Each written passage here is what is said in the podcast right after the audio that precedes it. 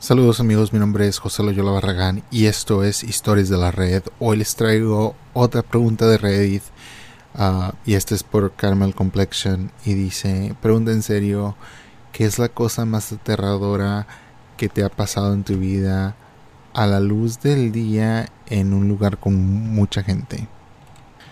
Uh, así que supongo que es algo de que hey, claramente es algo que realmente pasó, no algo que pueda decir la gente, bueno, tal vez te estabas como espantando solo, me imagino. La primera respuesta es de Freedom Funeral y dice, estaba llevando a mis hijos a pasear por el parque cerca de nuestro apartamento una vez cuando un tipo y una mujer salieron de la línea de árboles de repente y el tipo dijo que le diera mi cartera y cualquier otra cosa en mis bolsillos. Tenía un desarmador, un cuchillo raro y empujé a mi hija mayor detrás de mí. Iba a hacer lo mismo con mi hijo, pero la mujer le agarró el otro brazo por alguna razón y mi corazón sintió que iba a explotar por alguna razón. De repente me olvidé de mi autopreservación y salté hacia adelante y le rompí la nariz a la mujer. Sentí un dolor agudo en mis costillas y miré para ver que el hombre acaba de apuñalarme pero en este punto otros dos tipos que habían estado trotando se acercaron corriendo y gritando. La policía que patrullaba el parque apareció poco después de eso. Yo estaba sentado e intentaba no desangrarme. El hombre había huido y su desarmador aún estaba dentro de mí. La mujer estaba en el suelo llorando y gritando porque yo también le había quitado la parte delantera de sus dientes. Los dos uh, corredores le preguntaron a la mujer si yo era la asaltante, pero la situación se aclaró pronto. Me llevaron al hospital y me interrogaron sobre el incidente. Hubo un tiempo en, en que parecía que me iban a acusar de agresión a la mujer, ya que resultaba que en realidad tenía una familia decente y cómoda. Era solo una adicta. Intentaron demandarme, pero echaron la demanda y la condenaron por intento de secuestro. Tuve un tubo en el pecho durante dos semanas después de mi cirugía para quitar el mango. Pero todo se aclaró después de eso. Me alegro de que mis hijos estén a salvo. Para aclarar, soy un hombre, perdón por no aclararlo. La madre de mis hijos falleció hace varios años. Wow, qué horror, amigos. En serio, como les digo, yo estoy leyendo este libro de la crisis de los niños y hablan de algo así de de la discriminación que pasa con los padres, con los hombres, con los que tienen hijos y especialmente a los padres que tienen hijas que discriminan uh, porque eres un hombre mayor con niños y es como de que pues hey, es mi familia. Uh, qué bueno que tuve ese instinto paternal para decir, bueno, mi vida X voy a proteger a mis niños. Uh, creo que eso es lo que quieres, ¿verdad? Realmente no sabes, no sabes si eso va a pasar hasta que pase. Así que atacó y luego, claro, otra cosa que pasó es de que esta mujer, yo creo que sí le dio su merecido, ¿verdad? Imagínate, está un niño ahí, chiquito, uh, y tienes a un pelado ahí con un cuchillo. Él inmediatamente defendió a su hijo, que creo que es lo que todo padre o madre debe de hacer. Órale. Y, luego, claro, viene la gente y piensan que él es el culpable, que se ha de sentir muy gacho. Qué feo. Fracasadores dicen, cuando yo tenía 12 años, me golpearon en un autobús lleno de gente a la hora pico por un niño que estaba mucho más grande que yo sin ningún motivo o razón. Fue un ataque que no provoqué y yo estaba atrapado contra una puerta que no se podía abrir. Los adultos estaban ahí nada más esperando que el autobús los llevara a la casa o a su trabajo y no hicieron absolutamente nada en ayudarme y evitar este ataque.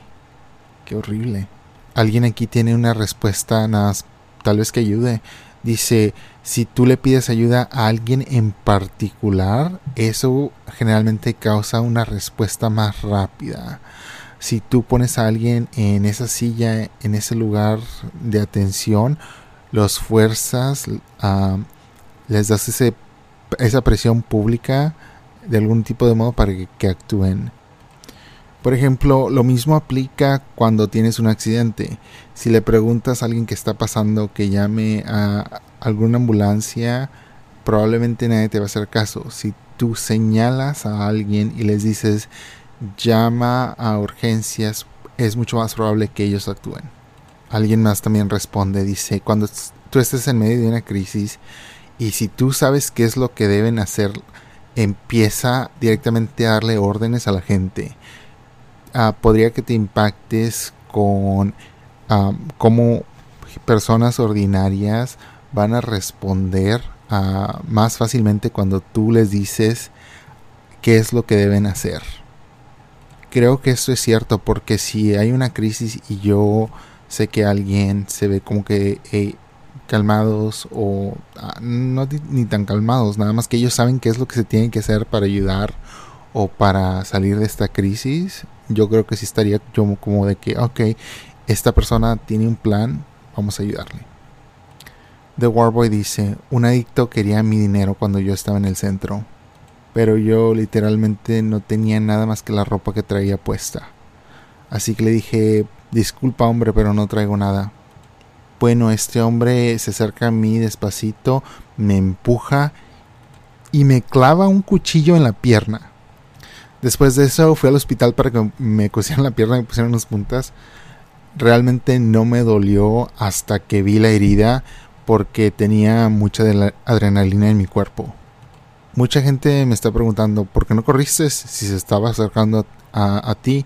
Lo único que puedo decir es que tenía 13 años en ese entonces y este era un hombre mayor. Ah, y cuando sacó el cuchillo yo me congelé. 3. Uh, TCH dice, estaba bien iluminado y poblado, ya que era mi lugar de trabajo. Yo era un vertedor en una fundición en ese momento. Debido a un error en el metal, tuvo que ser puesto de nuevo en el horno en lugar de ser vertido. Un trabajo que se hace usando la grúa para llevar el cucharón, uh, un gran cubo lleno de metal fundido, de vuelta al horno. El cucharón entonces es enrollado manualmente y el metal se vierte de nuevo en el horno. Yo fui el afortunado en enrollarlo y mientras lo hacía el conductor de la grúa cometió un error y movió el cucharón fuera de su posición.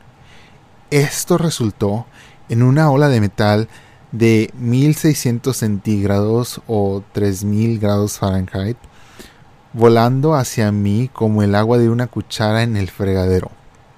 Debido a la luz proveniente del metal fundido, no pude calcular la profundidad de la ola en ese momento, pero miré hacia abajo para ver nada más que una luz naranja estaba rodeándome de cintura para arriba.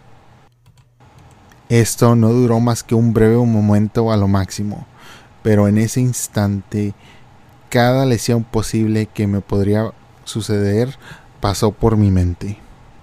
Bueno, al fin no tuve ninguna lesión. Como una cuchara en el fregadero, la ola era muy fina y mi equipo era lo suficientemente bueno. Pero en ese entonces yo estaba realmente muy asustado.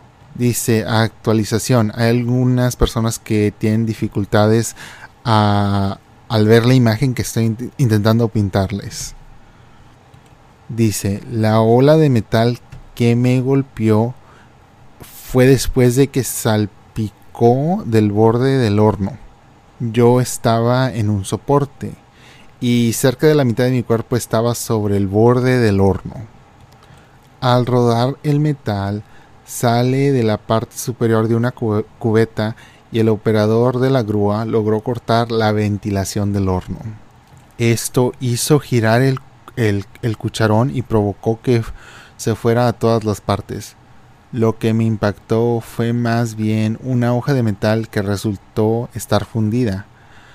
Al ver que me golpeó, no pude decir cuán profunda era la onda en real, así que desde mi perspectiva tenía una lámina de metal fundido alrededor de mi cintura que era de profundidad desconocida e increíblemente caliente. Como yo era el que giraba el cucharón, Bajé la cerradura de la rueda giratoria y me giré rápidamente para saltar desde el soporte. Todo esto sucedió muy rápidamente. Había una línea distintiva y una salpicadura de metal en la parte delantera de mi chaqueta donde la ola había entrado en contacto conmigo. Una vez que determiné que estaba bien, me puse el equipo de nuevo y terminé de rodar. Western Witch dice, ah, hace un par de años yo estaba corriendo eh, por el centro del pueblo como solía hacerlo, cuando de repente me di cuenta que un hombre me estaba siguiendo, un hombre que yo nunca antes había visto.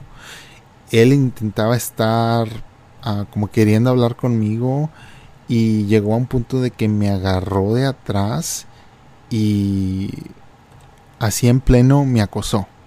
Así que me le zafé y empecé a gritar y estaba yo golpeando los carros que estaban pasando para que me ayudaran y él corrió y nunca lo encontraron. Después de eso no pude correr por un año entero. Esta siguiente respuesta es de Orom 15 y dice, hace unos pocos años yo estaba eh, este, en un lugar de boliches y estábamos a punto de irnos cuando escuchamos un sonido muy recio. Un hombre había lanzado a la bola de boliche más pesada sobre la cabeza de una mujer. ¡Wow!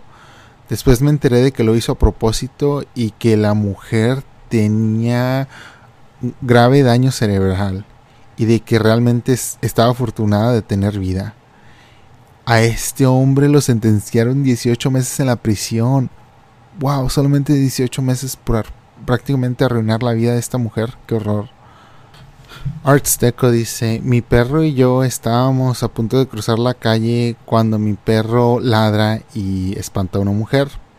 Tan pronto cuando él gritó sale la luz de que podemos cruzar la calle, ah, pero esta mujer estaba gritando de que yo necesitaba controlar a mi perro y saca un taser, un taser, dice en español, no sé cómo decir. Estas son estas como estas cositas eléctricas que usan para agredir a la gente.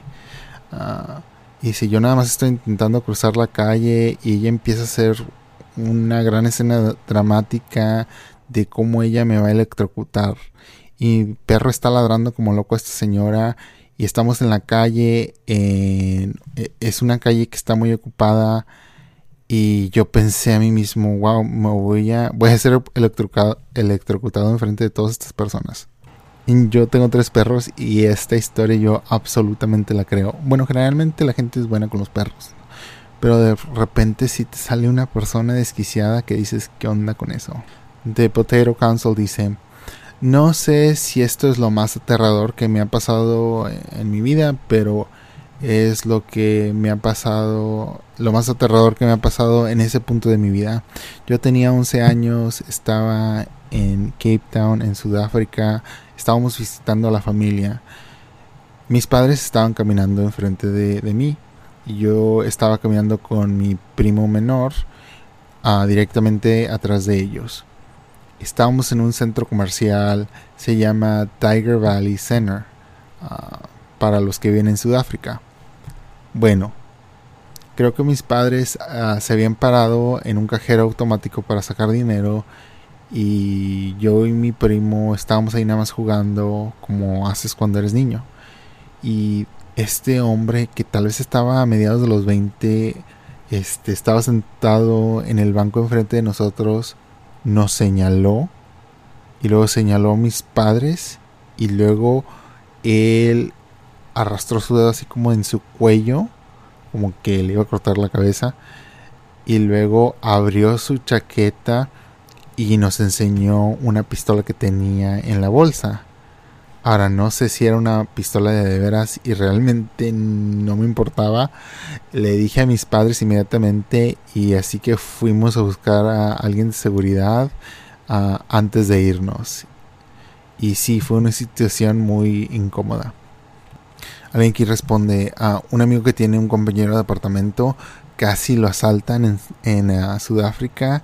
Estos dos hombres, no sé cómo y sé que no fue lo más inteligente, convencieron a mi amigo a que los dejara entrar a su cuarto en el hotel y le dijeron que le y luego una vez que entraron le dijeron que les entregaba todo su dinero y él como de que no entendía qué es lo que estaba pasando y solamente les dijo, ah, no, gracias y se fueron. Ellos estaban tan impactados que dejaron que él se fuera. Wow, ok, no, no entendí muy bien esta historia, pero supongo que esta persona dejó a dos ladrones entrar a su hotel y le dijeron, órale, pues aquí estamos para asaltarte. Y esta persona como de que, no, no, gracias, no estoy interesado en ser asaltado hoy, pero intenten otro día. He leído bastantes historias de Sudáfrica y no sé, parece que sí pasa, que la situación allá está muy pesada y que pasan cosas muy horribles. Ay, no. Esta siguiente respuesta es de Breaking Training y dice, estaba trabajando eh, en un trabajo de construcción hace tiempo y me dijeron que esperara en la planta baja en la planta baja a alguien. Así que me agaché para amarrar las cintas de mis botas y un pale lleno de cemento mezclado se estrelló donde yo estaba parado. Recuerdo claramente que el capataz dijo que me habría muerto de frío si mis zapatos estuvieran atados. A plena luz del día, nadie informó del accidente, así que las agencias de seguridad eran ah, en aquel entonces diferentes. Si alguien ha visto la película ah, del Gran Cañón, sabrán cómo me sentí. Wow, qué horror. Bueno, y lo feo de esto es de que, bueno, casi matan a este pobre hombre y luego no reportan el incidente porque, claro, ah, les va a afectar o perjudicar. Pero eso es horrible, imagínate. no. Eh, podría haber perdido su vida por ah, algún descuidado de alguien. Qué feo. PK Chang dice, vi como dos sicarios en una moto le dispararon a un tipo que caminaba al lado del restaurante en el que yo estaba. Probablemente tenía unos 13 años. Ahora que lo pienso, el medio, el miedo no era la emoción más fuerte, eh, sino la furia. Yo estaba furioso. No podía creer cómo alguien podía ah, hablar de su vida tan fácilmente. Ah, creo que quiso decir cómo alguien podía tomar la vida de alguien tan fácilmente. Sí, qué horror, qué horror. Esto me hace eh, inmediatamente, como les digo, yo vivo en Filadelfia. Amigos, vean las noticias de Filadelfia, mírenlas. Ahorita, ah, este, este ha sido el año más violento desde 2007 aquí en esta ciudad. Bueno, el jueves hubo un tiroteo, y claro, hay tiroteos cada semana. Uh, involucró a siete personas, una persona fue disparada, creo que una de estas personas murió. Luego el siguiente día en la madrugada, una mujer estaba yendo al trabajo, le robaron el carro, le quitaron la vida, la mataron y luego este hombre se intentó fugar de la policía, la policía lo mató. Bueno, uh, ahora este estaba ahorita hace unas dos horas, hoy es 9 de octubre del 2020, ah, estaba yo en las noticias que había como donde prenden las velas y globos, era un evento de madres contra la violencia. Y estaban ahí con sus globos y todo, creo que era al sur de Filadelfia. Y está ahí que el canal 6 ABC estaban reportando pues del evento de las madres contra la violencia y que creen ahí mismo hay una balacera. No se ve en el video, no sé qué pasó, pero nada más se oye pum, pum, pum, empiezan a balasear. Y es un evento donde dices, bueno, vamos a organizarnos contra la violencia, que qué bueno, porque a mí a veces sí me da cosa que digo, oigan, aquí en Filadelfia, el año pasado, creo que en el verano que yo llegué, eh, yo, empecé a ver las noticias, porque bueno, me voy a mudar a Filadelfia, a ver qué onda, y empecé a ver las noticias de la ciudad. Y en una semana creo que mataron a niños, como unos cinco niños. No sé, realmente no sé si murieron, pero los balasearon. Y luego ah, pasó el año y de repente hay un niño ahí sentado en el frente de su casa o qué sé yo, ¡pum! Lo balacean. O un niño ahí viendo la tele en su cuarto, o más bien creo que generalmente pasa en la sala, ¡pum! Ahora, a veces es porque los padres creo están haciendo cosas, pero la mayoría de las veces son niños que no tienen nada que ver. O sea, su familia nada más, nada que ver. No es por, porque el padre o la madre estén involucrados en las drogas o algo así. Ellos nada más están en su casa viviendo su vida en paz, pero en la zona hay un tiroteo y pum, le quitan la vida. Es horrible, horrible. Y luego pasó esto, está horrible. Bueno, todo esto estaba pasando, está pasando esto desde hace años, ¿verdad? O sea, esto no es de hoy. Ah, y sí me siento yo como de que, bueno, pasó en este verano las protestas de Estados Unidos, eh, que pasaron en todo el país, por lo que le pasó a George Floyd. Y recuerdo tener este sentimiento de que, bueno, explotó la ciudad en protestas. Y las protestas está bien, ¿verdad? Porque nada más estaban ahí como de que, hey. Pero cuando empezaron las protestas, ese mismo día yo lo estaba viendo en Periscope. Uh, me gusta decirle periscopio. Y estaba viendo a las personas en la protesta en vivo.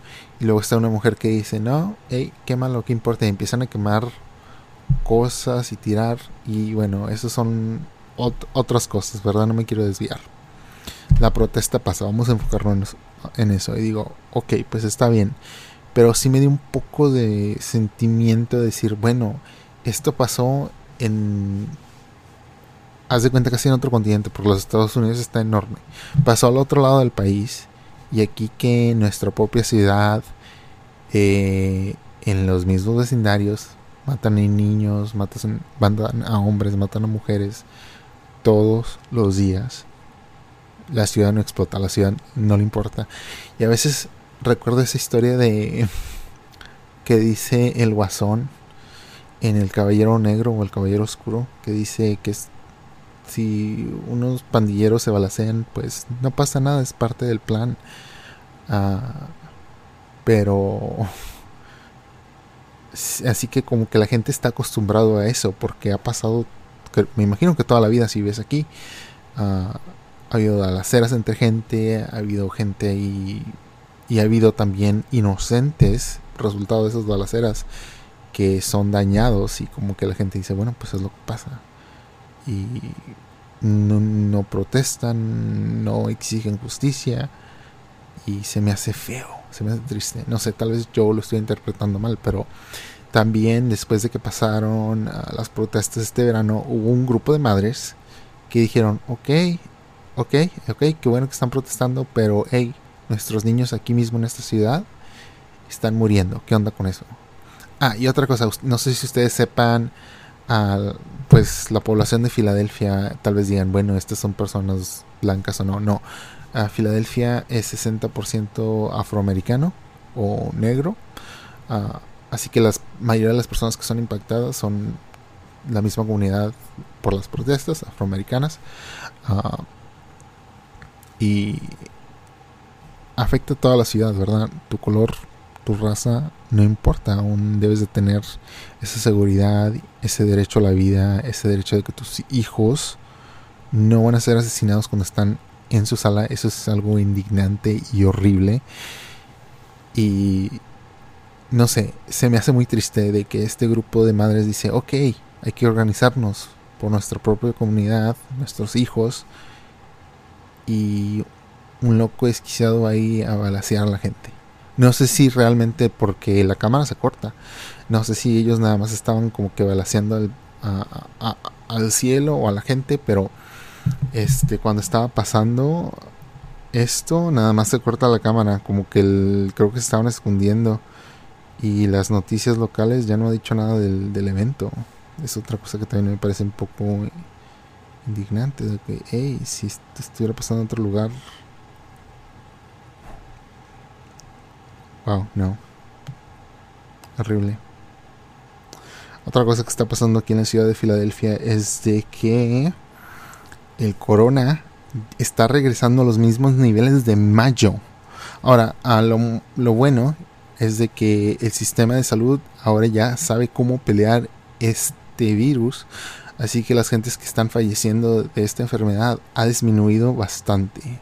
Eso es algo muy bueno, algo perfecto. Pero en esta nueva ola que viene son los jóvenes a las universidades que lo están pasando y temen de que esto se vaya a saltar a la población más adulta. Y ahí es donde sí es letal. Y está horrible. Está horrible. Dejen ver a ver si aquí veo en las noticias qué es lo que está pasando en Filadelfia. Ok, wow, creo que esto no pasó hace horas, sino hace 32 minutos y no hay ninguna actualización hasta este momento. Ah, espero que no haya muertos. Espero que no haya nadie que haya fallecido. Pero es algo que sí está constantemente en mi mente. Como les dije en la historia que del cine de Aurora, donde yo vivía en Colorado, donde fue la balacera eh, cuando la gente fue a ver la película de Batman y este desquiciado empezó a balasear. Este. Eso es algo de que está en mi mente. O sea, yo estuve en, en la misma sala del cine. Ahí donde pasó esto. Claro que está presente en mi cabeza. Cada vez decir. Ok, estaré yo en una situación. Tal vez no de que yo hay un atentado contra mí directamente, pero de que, hey, voy caminando por mi calle, por la calle en Filadelfia, disfrutando mi día y de repente se desata una balacera. Ahora, esto generalmente pasa en la parte norte, lo que se le llama la parte norte de la ciudad.